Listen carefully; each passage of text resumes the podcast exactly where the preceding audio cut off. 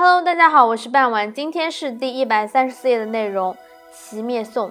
公元前三二九年，戴燕以武力取得了宋国君主之位，其兄宋替陈军逃亡至齐国，齐国故城遗址。伯前三一八年，戴燕自立为王。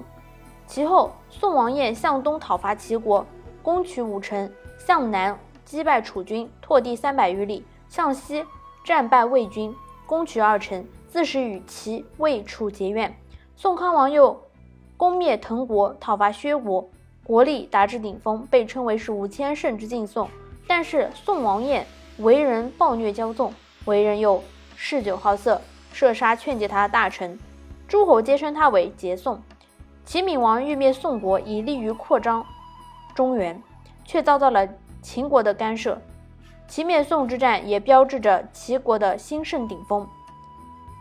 齐国因亡宋，不仅加剧了齐同秦赵的矛盾，也对韩魏楚形成了严重的威胁，因此导致了齐与各国矛盾异常的尖锐。燕国利用这种形势积极活动，终于和各国结成了攻齐联盟。于公元前的二八四年，燕国上将军乐毅统帅着燕、齐、赵。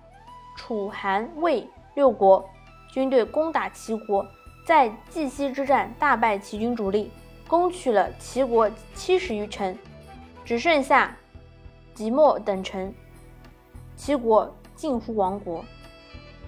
今天的内容就到这里结束了，感谢大家的收听，我们下期再见。